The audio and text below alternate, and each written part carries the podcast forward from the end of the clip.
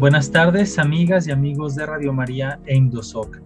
Les damos la bienvenida a esta nueva cápsula de pensamiento social cristiano.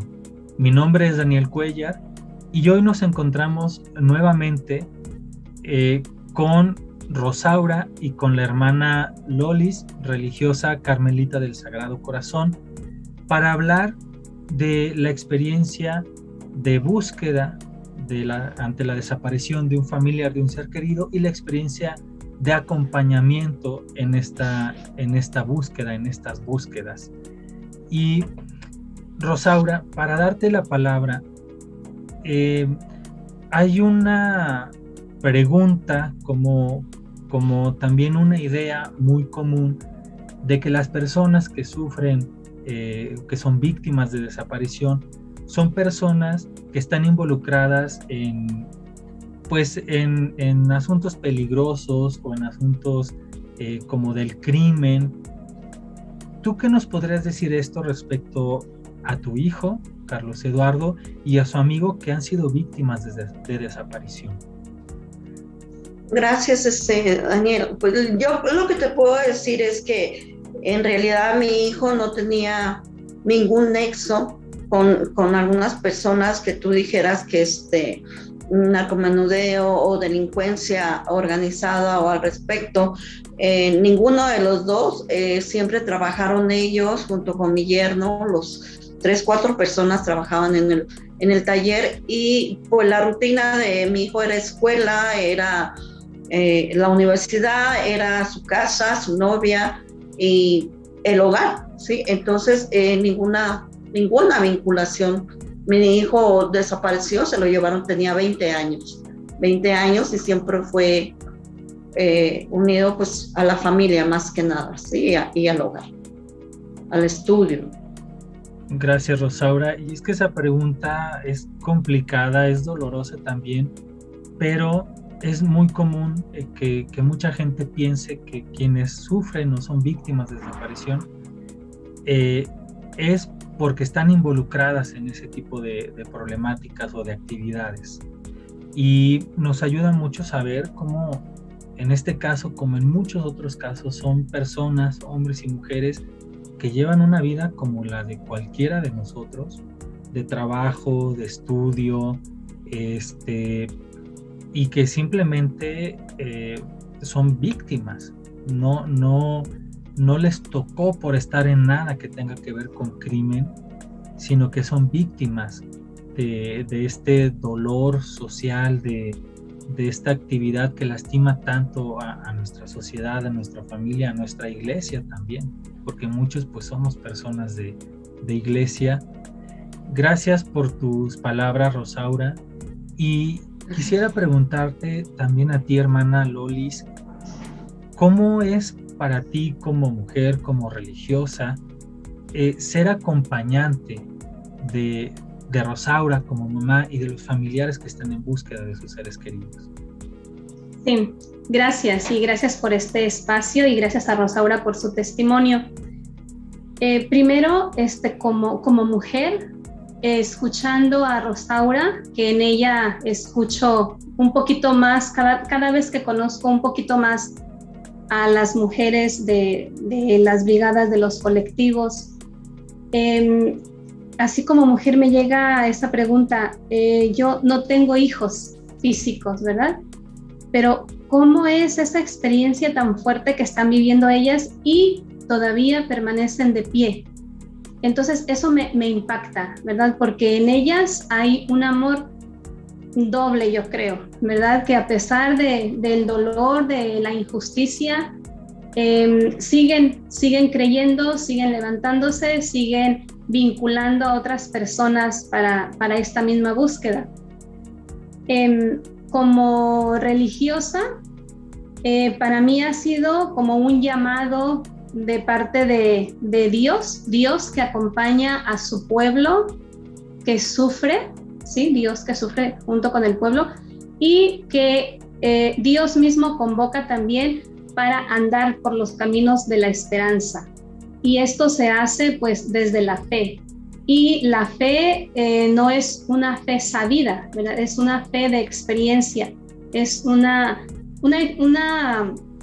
un camino donde vamos encontrando las luces de Él y esas luces las encontramos en, en la relación, en el diálogo, en el acompañamiento, en el abrir las puertas no solamente de nuestras comunidades religiosas, sino de la mente y el corazón para poder abrazar, para poder acoger y para poder caminar juntas, juntos, con, ¿verdad? Para mí, Rosaura, como muchas de las mujeres, eh, son personas valiosísimas, muy significativas, que han tocado las puertas de la iglesia y de los conventos, de las comunidades religiosas. A nivel también de experiencia como, como religiosa en este caminar, eh, yo creo que este, tomo, tomo un poco de mayor conciencia cuando oramos por una problemática social, en este caso por nuestros desaparecidos, vamos haciendo conciencia de eso, de que son nuestros y que tiene más sabor una oración cuando conozco casos y personas concretas que están buscando a que antes que solo hacía la oración por los desaparecidos, por los encarcelados, por los enfermos. Tiene un, un mayor sentido cuando tocas esa realidad, cuando la vives, cuando la palpas. Y eso hace también que caminemos en la vida consagrada con mayor sensibilidad. Gracias, hermana. Y para cerrar esta cápsula, me gustaría preguntarles eh, qué invitación eh, le pueden hacer a las personas que nos escuchan, qué invitación nos hacen porque pues muchos no nos podremos sumar a las búsquedas, no, no estamos cerca de, de, los colectivos o no los conocemos, pero tal vez desde donde estemos, ¿qué invitación nos podrían hacer en general para podernos solidarizar con ustedes, como familiares y con ustedes como personas que acompañan? Eh, algo muy importante en lo que nos pueden ayudar como sociedad es mm, ayudarnos en el camino de nuestras manifestaciones que no pueden participar con nosotros, este, no maltratarnos, no decirnos, sino simplemente ayudarnos con su oración y a la misma vez eh, compartir, compartir a nuestros seres queridos eh, por los medios de, de, comunicación que hay en este, en este tiempo es transmitir fichas de nuestros desaparecidos.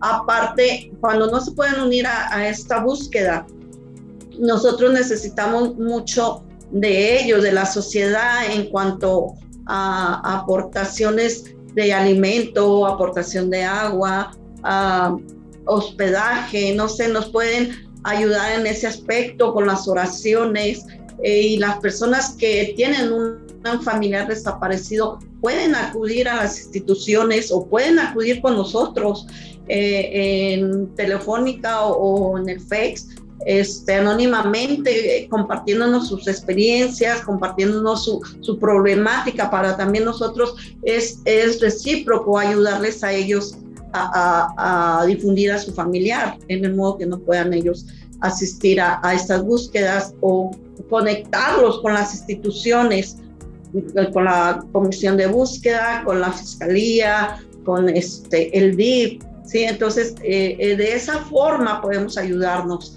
y aparte darnos información anónima de dónde podemos nosotros encontrar a nuestros hijos, ¿sí? De algún lugar que sepan alguna situación de calle, algún indigente. Así es como pueden ayudar.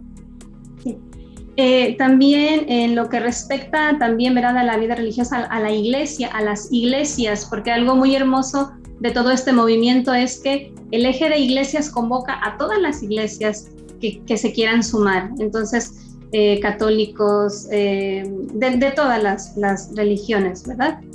Este, yo creo que ya, ya lo dijo ahorita también Rosaura, la oración, ¿verdad? Dice nuestra madre Luisita, nuestra fundadora, que la oración debe ser nuestra fuerza y el apoyo de nuestra esperanza. Entonces es seguir orando, pero también escuchar a Dios y escuchar a las personas en sus testimonios, en el día a día, escuchar sensibilizar nuestro corazón, porque si lo sensibilizamos, va a cesar la violencia, ¿sí? Que esto es fruto de la violencia de, de muchas personas que no tienen bien su corazón. Y, este, y si todos nos damos la mano como iglesias, como sociedad, pues va a ser más bonita la construcción del reino y la sociedad se va a transformar. Muchísimas gracias nuevamente, Rosaura. Muchísimas gracias, hermana Lolis. Y pues bueno, a quienes nos están escuchando, no duden en dejarnos sus preguntas, sus comentarios en nuestras redes sociales. Eh, pueden llamarnos también por teléfono, pedir información sobre cómo ayudar o a dónde dirigirse y con mucho gusto les, les daremos esos datos para que nos podamos sumar aún a la distancia en este camino de búsqueda que como les decíamos, la brigada, la sexta Brigada Nacional de Búsqueda de Personas Desaparecidas, este año se realizará del 9 al 14 de octubre en Morelos. Entonces, muchísimas gracias y a seguir caminando juntos. Gracias a ti, con mucho gusto. Buenas tardes. Buenas tardes. Buenas tardes.